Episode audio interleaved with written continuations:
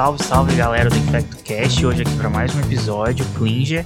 Jordan. E a nossa convidada de hoje é a professora Gisele, ela que é médica aqui da Universidade Federal de São Paulo, coordenadora do ambulatório de HIV em idoso e presidente do, do workshop de comorbidade e evento adverso no HIV. Obrigado, doutora Gisele, pela, pela presença. É, e hoje a gente queria discutir exatamente sobre o HIV no idoso, né? Para você, a gente sabe que ultimo, ultimamente tem tido um aumento no número de casos. E por que, que isso tem, tem acontecido nessa faixa etária? Primeiramente, eu gostaria de agradecer o convite. É uma honra para mim poder participar desse podcast. É, respondendo à sua pergunta, eu acredito que o número de infecções nessa população vem aumentando por conta da falta de cultura do uso do preservativo. Para as mulheres, pelo fato da mulher menopausada não ter risco para engravidar pelo divórcio ter sido legalizado no país já há muitos anos e com isso é, as pessoas podem se sentem mais à vontade para ter uma multiplicidade de parceiros, além de obviamente, né, os aplicativos de encontros que é disponível, estão disponíveis para qualquer faixa etária e os nossos idosos estão bem é, instruídos nessa questão. Então, isso também ajuda com que eles tenham é, um maior número de parceiros, e como eles não têm essa cultura do uso do preservativo, né, que só era recomendado na época deles, é, quando se tinha uma instrução sexual para a prevenção de gravidez, uma vez idoso, não precisa mais usar. Né? Então, eu acredito que seja por isso. E a senhora acha que existe uma falha de, de propaganda, porque a maioria das propagandas do Ministério da Saúde são voltadas para pessoas jovens, né? Eu acho que nunca vi uma propaganda assim voltada para de HIV, de prevenção, de uso Sim. de camisinha, de PrEP, nem imaginar para paciente idoso. É, na verdade, eu me recordo há muitos anos já de uma propaganda feita é, com pessoas idosas, é, estimulando o uso do preservativo, mas era uma campanha de carnaval, né? Antigamente, é, até acho que o início dos anos 2000, a gente tinha muita propaganda, não era só restrito ao Dia Mundial de Luta contra a AIDS, nem ao período de carnaval, onde a gente sabe que as pessoas ficam mais felizes, né, e consequentemente podem é, abusar um pouquinho do ponto de vista sexual, mas com o passar dos anos a gente realmente não vê nenhum esforço maior, né, digamos assim, é, nem da, da, por parte do governo, mas também pelas ONGs, né, organizações não governamentais, em se falar sobre isso. E como você mesmo citou, né, ainda mais é, para um, um idoso, uma pessoa considerada idosa, e que a gente tem na, na cabeça que são pessoas que já não têm mais vida sexual ativa. Né? Na verdade, esse é um equívoco porque justamente por serem idosos, muitas vezes aposentados, eles têm muito mais tempo, né, para se divertir do que a gente, por exemplo, né? E eles vão, eles têm vários encontros é, de idosos no período da tarde, não precisa. A gente pensa em encontro é, de namoro é, ou em qualquer tipo de encontro sexual, a gente pensa que é à noite, como a gente fazia, né? A gente faz na balada e o idoso, a balada dele é à tarde. Então, aquela vovozinha que sai de casa para ir à missa, né, para ir tomar um chá com as amigas, ela está indo nesses centros onde se tem os bailinhos, né, e ali mesmo acontecem as relações, né. Então, eu tenho certeza que falta mesmo muito de estímulo por parte até da mídia leiga, né, sobre a importância de ter um olhar diferenciado nesse aspecto para o idoso.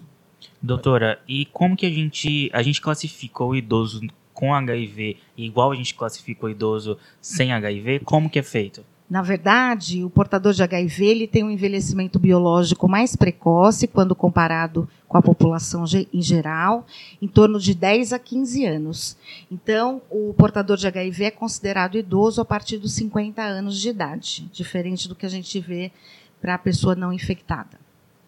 E quando se dá um diagnóstico no HIV no idoso, é, como que geralmente é o cenário clínico do paciente? Porque, assim, a gente não vai pensar que o, o idoso vai ficar fazendo exame de rastreio de HIV.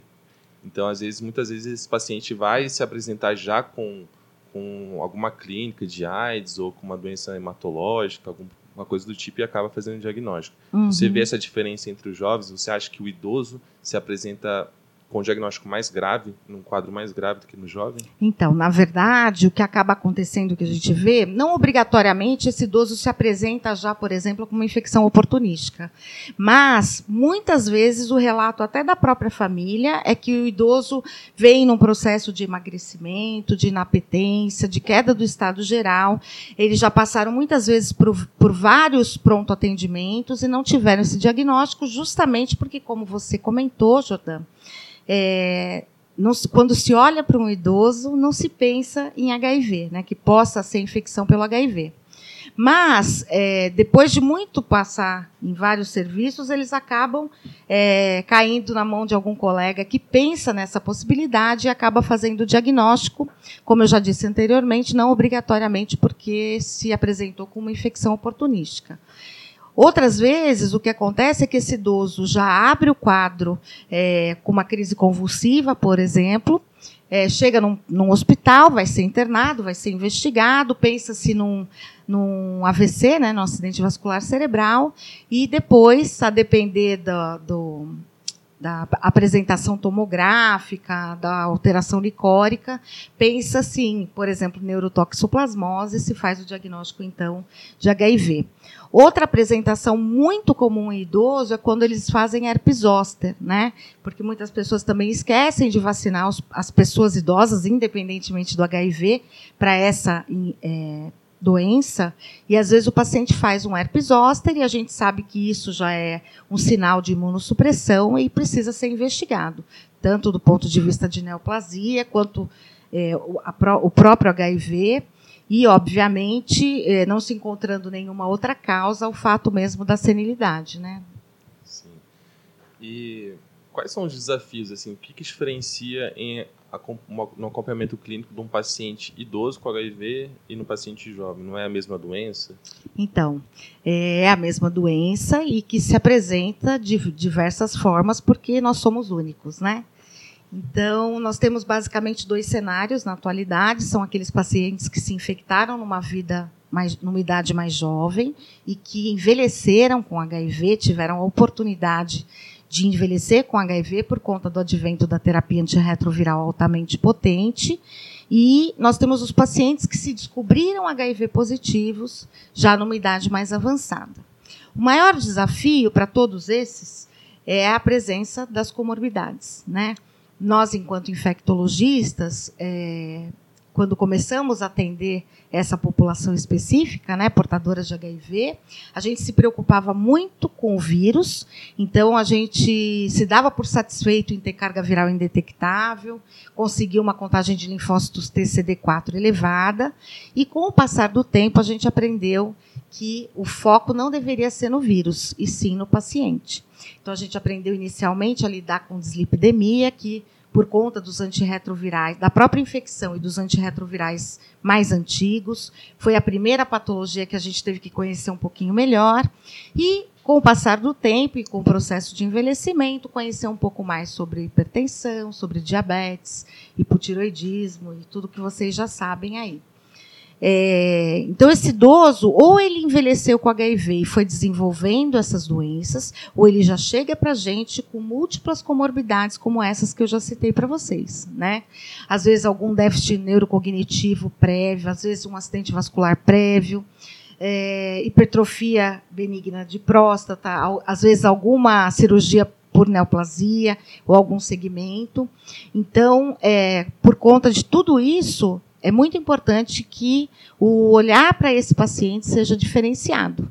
Porque não é esperado, não é comum, eu diria, que um paciente jovem já se apresente para nós com todas essas comorbidades. Né? Então, acho que o maior desafio para essa população é verdadeiramente saber prevenir, diagnosticar e tratar adequadamente as comorbidades. E como que, num paciente que se diagnostica com HIV na fase idosa, como que costuma ser a aceitação desse paciente? Porque na minha visão também, tudo isso em impressão pessoal, é de que a população idosa tem muito mais preconceito ainda com, em relação ao HIV. Às vezes a pessoa tem uma fase de negação maior, é, isso dificulta a adesão do paciente, do paciente que tem um diagnóstico novo? Você acha que a adesão é mais difícil nesses casos? Ou não tem tanta diferença também? Então, é o contrário. É. Né? O paciente idoso ele é mais resiliente. É óbvio que quando ele chega para a gente, muitas vezes até sem família, é, ele tem uma certa dificuldade em aceitar esse diagnóstico, porque na cabeça do idoso, HIV, AIDS é doença de jovem, né? não é doença de idoso.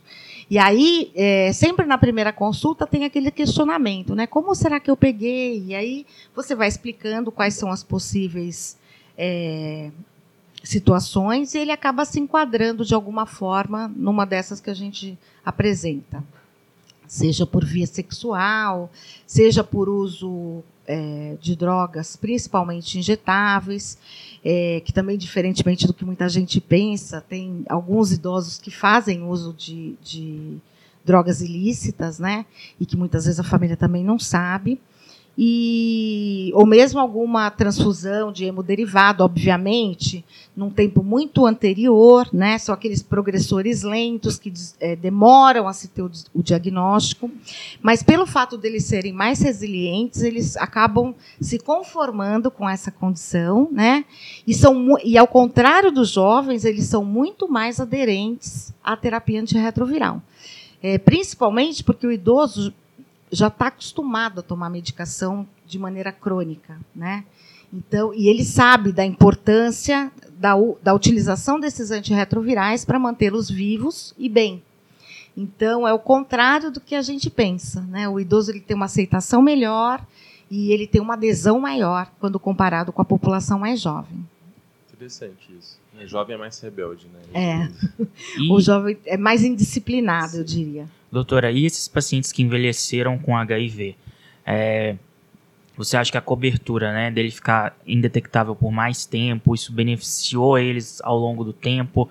Esses pacientes eles têm mais falha terapêutica, eles, ou eles têm mais é, troca de medicamento por causa das comorbidades? Como que funciona isso? Então, na verdade, é, eu posso quase que jurar que com certeza eles trocam mais terapia antirretroviral por é, comorbidade, né? Do que, obviamente, um idoso que acabou de começar a tratar. É, é, possível que ele tenha mais falha prévia, né? Até porque nós temos pacientes que se infectaram na década de 80. Então, eles começaram o tratamento com a ZT monoterapia, e aí eles passaram por toda a história de antirretroviral é, é, do país, no nosso país. Então, com certeza, é, a forma como a gente aprendeu a tratar HIV no passado, ela foi sendo aprimorada conforme o nosso conhecimento foi aumentando, conforme os novos antirretrovirais foram chegando, e a gente conseguiu é, promover um tratamento de uma qualidade muito maior, né, muito melhor. Mas é possível sem que ele tenha tido mais falha do que qualquer outra pessoa. Mas não é uma coisa obrigatória, né? Eu tenho pacientes, por exemplo, que estão com o primeiro esquema antirretroviral e não têm a menor vontade de mudar, né? Então, isso é interessante. Por isso que eu digo que não dá para a gente simplesmente ter um carimbo de prescrição e que essa, esse carimbo sirva para todo e qualquer paciente. Né? Os pacientes são a terapia antirretroviral, eu acredito, ela deve ser individualizada, porque o melhor tratamento para esse paciente, o melhor antirretroviral, é o que ele vai tomar. Né? Não adianta, eu, eu, sempre falo isso, não adianta eu ser a melhor médica, prescrever o melhor antirretroviral de acordo com a literatura, se o meu paciente não tomar um remédio. Porque se ele não tomar o remédio, o tratamento já está fadado ao insucesso. Né? Então eu tenho que avaliar a condição desse paciente, muitas vezes o trabalho dele, o modo de vida dele, né, para ver qual o esquema antirretroviral que mais se adequa a esse perfil. Sim. E em relação, vamos supor que chegou um paciente com um diagnóstico de HIV também na fase idosa. Qual que é o, a de escolha para esse paciente e quais cuidados que a gente tem que ter ao iniciar essa TARV? É, de acordo com o que recomenda o nosso protocolo nacional, o o esquema antirretroviral de escolha, como vocês sabem, é a lamivudina coformulada com tenofovir, associada com dolutegravir. É óbvio que, como eu falei até agora, aqui, né, nessa nossa, nesse nosso bate-papo, tudo vai depender de como esse paciente chega para a gente. Então, o que eu costumo dizer sempre, né? Não adianta eu manter, eu querer tratar um paciente com osteoporose e manter o tenofovir para ele. Por quê? Porque nós sabemos que o tenofovir diminui a densidade mineral óssea. Então não faz o menor sentido. Aí você vai falar para mim, ah, tá bom, então a gente não entra com tenofovir e lamivudina, a gente entra com lamivudina, abacavir e dolutegravir, que é o que o PCDT recomenda. Mas e se esse paciente já tiver um alto risco cardiovascular? Nós sabemos que nos primeiros seis meses de início de abacavir é o maior risco para o paciente evoluir com infarto. Você vai arriscar um paciente de alto risco já? Acho que não, né? A gente não quer, a gente tem que fazer boa prática médica e não má prática. É, com base nisso, o PCDT também autoriza, de, uma, de um tempo mais recente agora, que a gente é, lance mão da chamada terapia dupla, uma vez que os análogos não possam ser utilizados por esses motivos, por exemplo, que eu citei. Então, você poderia fazer para esse idoso lamivudina e dolutegravir, por exemplo. E para saber mais, veja nosso podcast anterior de terapia dupla. Ah, muito bom, isso é interessante. E tem que levar em consideração também a, a, a tolerabilidade desse esquema, né?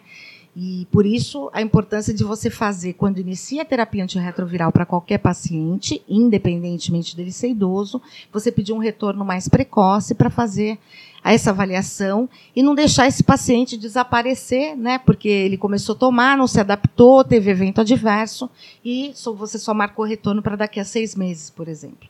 Então isso não pode acontecer e de acordo então com essa aceitação, com essa tolerabilidade, você pode é, manter o esquema ou trocá-lo por outro que você acredite ser mais, mais eficaz para esse paciente específico. Mas então a gente está autorizado a fazer essas alterações com base nas comorbidades, né? Sim, então... porque é que aqui na, na, na Unifesp, né, nós temos uma, uma diferença dos outros serviços, porque nós temos um formulário que é recomendado pelo Ministério da Saúde, que está disponível no, no, site do Ciclon, onde você faz a solicitação de antirretroviral além da receita, tá? E ali você pode, existe um campo nesse formulário que, onde você pode justificar por que, que você não está iniciando com a terapia inicial recomendada pelo Ministério da Saúde. Então, só por esse, pelo preenchimento desse papel, você já está autorizado a lançar mão é, de um esquema diferente e se você optar por fazer terapia dupla, existe um outro formulário que vai para a Câmara Técnica aqui em São Paulo, é, onde um conjunto de colegas infectologistas vão avaliar se aquela sua solicitação procede ou não. Mas aí precisa de autorização, mas existe também um formulário próprio para isso. E, no, é, doutora, como que funciona a questão de rastreamento de neoplasia? O HIV ele, é, vai ter mais risco de desenvolver algumas, tem alguma orientação diferente do, da população em geral? Como que é feito? Então, em termos de rastreio, não existe diferença nenhuma entre um portador de HIV e o não portador. É, o que a gente tem observado com o passar dos anos é um aumento no número de linfoma, né? Na ocorrência de linfoma nessa população, mesmo com carga viral indetectável. Então, é, isso ainda é um desafio para a literatura, né, para os cientistas do mundo inteiro. A gente acredita que o uso crônico da terapia antirretroviral possa ter um impacto nessa questão, mas isso não dá para a gente afirmar ainda, até porque a AIDS ainda é uma doença muito nova. Eu tenho certeza que tem muita coisa sobre essa doença que a gente ainda não saiba explicar.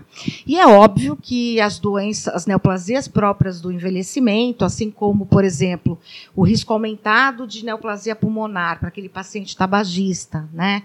o risco aumentado para um neo de cólon, para aquele paciente que já teve HPV, né?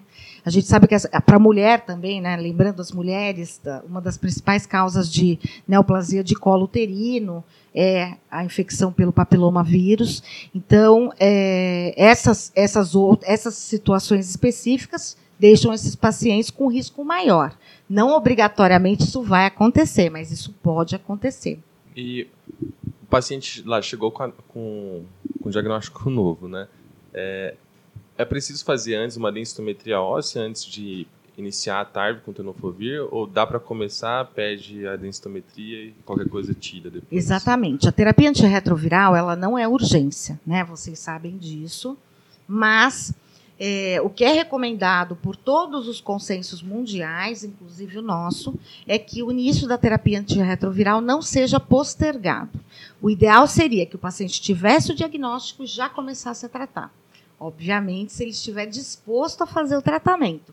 Porque pior do que ele falar que não quer tomar remédio é ele começar a tomar de qualquer jeito. Né? Isso aumenta risco de resistência viral. Então, é, o início deve ser precoce, não deve ser postergado. E, obviamente, numa primeira consulta, deve-se solicitar todo e qualquer exame é, para fazer um bom segmento dali para frente. Então, a densitometria óssea faz parte desse screening, raio-x de coluna tóraco-lombar também, urina de 24 horas, não só para ver o impacto do tenofovir, né, em termos de hiperfosfatúria, mas também para ver se esse paciente já tem algum grau de proteinúria, que num primeiro momento possa ser atribuído pela própria infecção pelo HIV, mas também se ele for hipertenso, diabético, para ter uma ideia se essas é, comorbidades estão sendo tratadas adequadamente, se o paciente está compensado desse ponto de vista e também para se pedir é, calciúria, porque a gente sabe que uma das causas de diminuição da densidade mineral óssea é a perda de cálcio pela urina. Né? É, além disso, todos os exames comuns para todo e qualquer paciente, hemograma, glicemia de jejum, se ele já for diabético, hemoglobina glicada, perfil lipídico, hepático, renal, é, Basicamente, acho que são esses os exames. Para as mulheres, encaminhá-las ao ginecologista, mesmo sem sintoma nenhum. As mulheres, muitas vezes menopausadas, têm a ideia errônea de que não há necessidade mais de fazer consulta com o ginecologista, assim como aquelas que são esterectomizadas. Isso é um erro, né?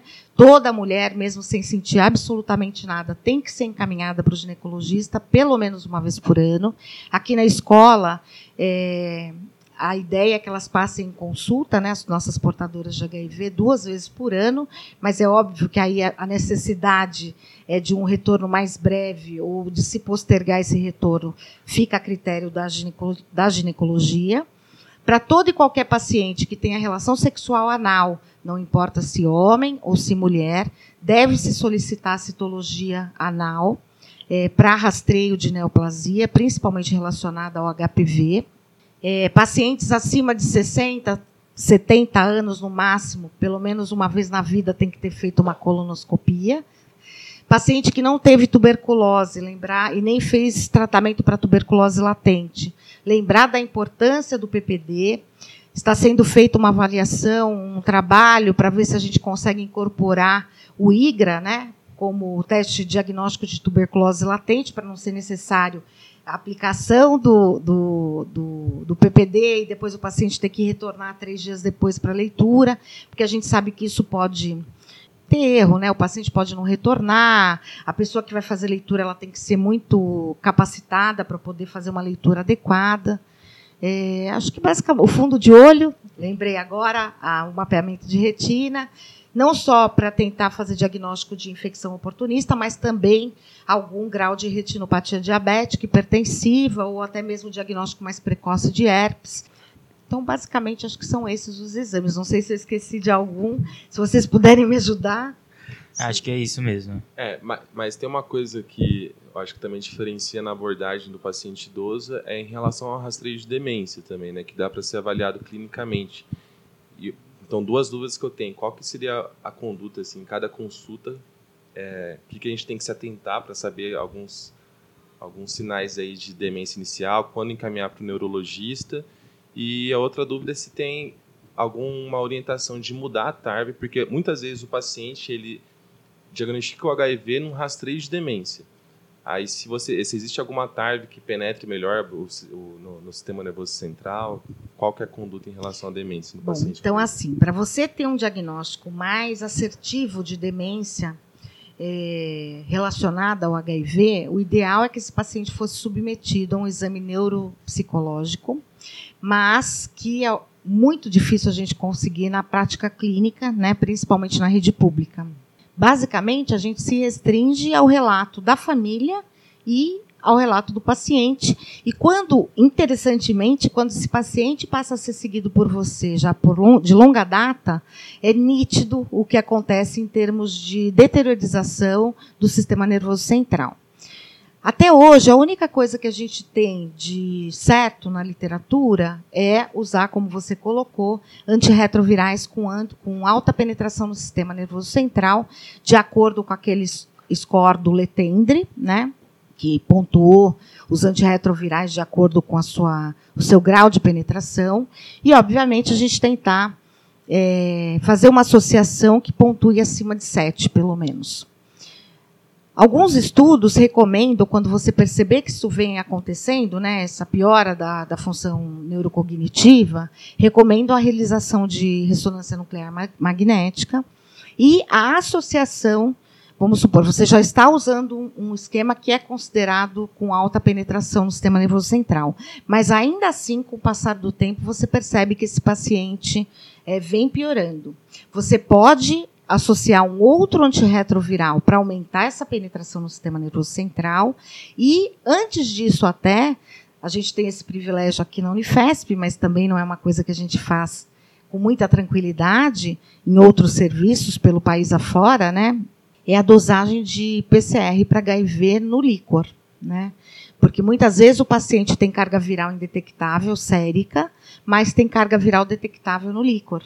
E aí, uma das formas de você é, ter mais certeza da necessidade de intensificar esse, esses antirretrovirais seria pela avaliação do, do, da carga viral no líquor. É, por hora, é a única coisa que a gente tem assim mais certo. E se tudo isso não funcionar, né, se ainda assim você vê que o paciente vem piorando, você pode encaminhar para a equipe de neurologia. Aqui nós também temos o privilégio né, de ter uma, um, uma subespecialidade dentro da neurologia para a população idosa geriátrica e Obviamente, em paralelo, se você se sentir mais confortável, pedir ajuda de um geriatra também, né, para nos auxiliar no segmento desse paciente do ponto de vista clínico mesmo. E aí se torna um desafio maior ainda, né, em relação à adesão, né? Como Sem que esse dúvida. paciente vai tomar tarde, um paciente com demência? Aí a presença da família é fundamental. Fundamental. E muitas vezes, o que é uma dificuldade muito grande, todo paciente idoso tem o direito de ter um acompanhante nas suas consultas. Né? Isso é previsto por lei. Mas muitas vezes, como eu falei para vocês, o paciente não quer que a família saiba, de jeito nenhum. E quando você percebe que a coisa está ficando praticamente fora de controle, eu acho que é nosso papel, enquanto médicos, convocar essa família e para comentar e conversar junto com o paciente sobre esse diagnóstico porque não dá para esperar o paciente perder a autonomia sobre sua própria vida, né, como muitas vezes a gente vê acontecer no hospital.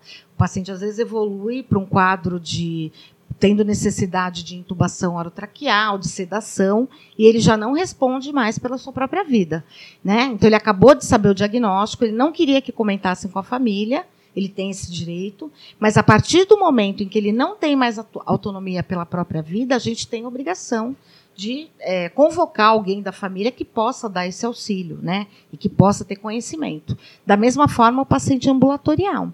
Isso é muito conversado com os pacientes. Habitualmente, a gente não tem dificuldade nesse aspecto, porque se ele não tem uma família que ele não quer que saiba, ou mesmo ele não tem contato com a família, ele sempre tem um amigo, tem uma amiga, tem uma vizinha que pode assumir a responsabilidade pela saúde dele. Né? E aí cabe a nós fazer essa convocação. Eu, pessoalmente, nunca tive dificuldade aqui no ambulatório. Eu já tive casos extremos, até de maus tratos com idoso. Acionei o serviço social e a gente teve sucesso no, na evolução do caso. Né? Doutora, para a gente deixar é, claro para os nossos ouvintes, quais são esses, qual é essa TAV que a gente vai utilizar no caso da demência?